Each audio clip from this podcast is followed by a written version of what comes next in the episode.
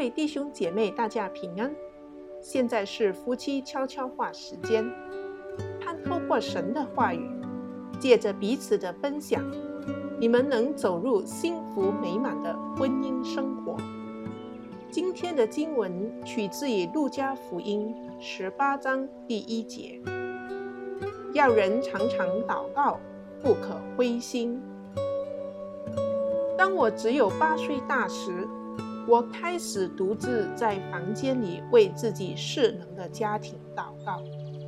只要想到那一些宁静的时刻，耶稣基督经聆听我这穷人家小孩的祷告，我仍会因此热泪盈眶。我在社区中没有任何地位或影响力。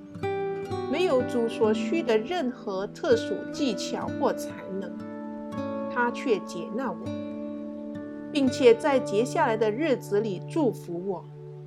那些年，向主祈求一个爱的家庭，以及后来祈求一位基督徒丈夫的祈祷，主都超乎我所求所想的回应了我。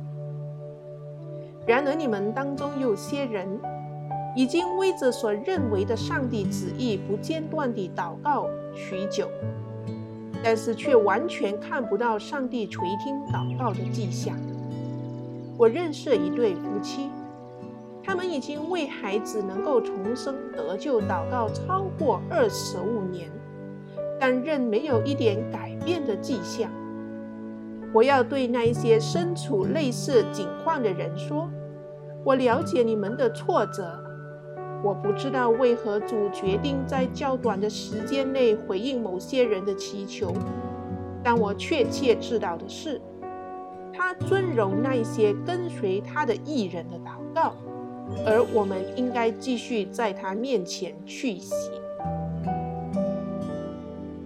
路加福音第十八章记载了耶稣所说的比喻，当中提到一位寡妇热热不停地到审判官那里。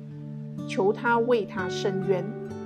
那位审判官有好一段时间都拒绝他，然而最后他让步了，免得他常来缠磨我。耶稣告诉我们不要放弃，而是持续地为内心所求的祷告。我的生命根基便是建造在相信祷告的大能与重要性上。这也是为何我愿意担任。全国祷告日工作队的主席，而这也是为何詹姆斯和我视祷告为我们婚姻的基石。多年来持续的祷告，也能巩固与维持你们的婚姻关系。我们鼓励你们两人在伟大慈爱的上帝面前去洗，就在今晚，以及今后的每一晚。在今天的信息中，分享你们的得着，相信你们都有美好的分享。愿神赐福你们的婚姻生活。我们一起祷告，让我们一起同心祷告。天父，谢谢你赐我们祷告权柄，谢谢你赐给我们如此特权，让我们能借着祷告，生命得以被塑造。婚姻生活得以被巩固，并能更深的认识你。而不求我们的意思，求主助我们愿意谦卑屈膝在你面前无助的祷告，成为一个祷告者。耶稣基督宝贵的，我们的祷告是奉耶稣基督宝贵的圣名。阿门。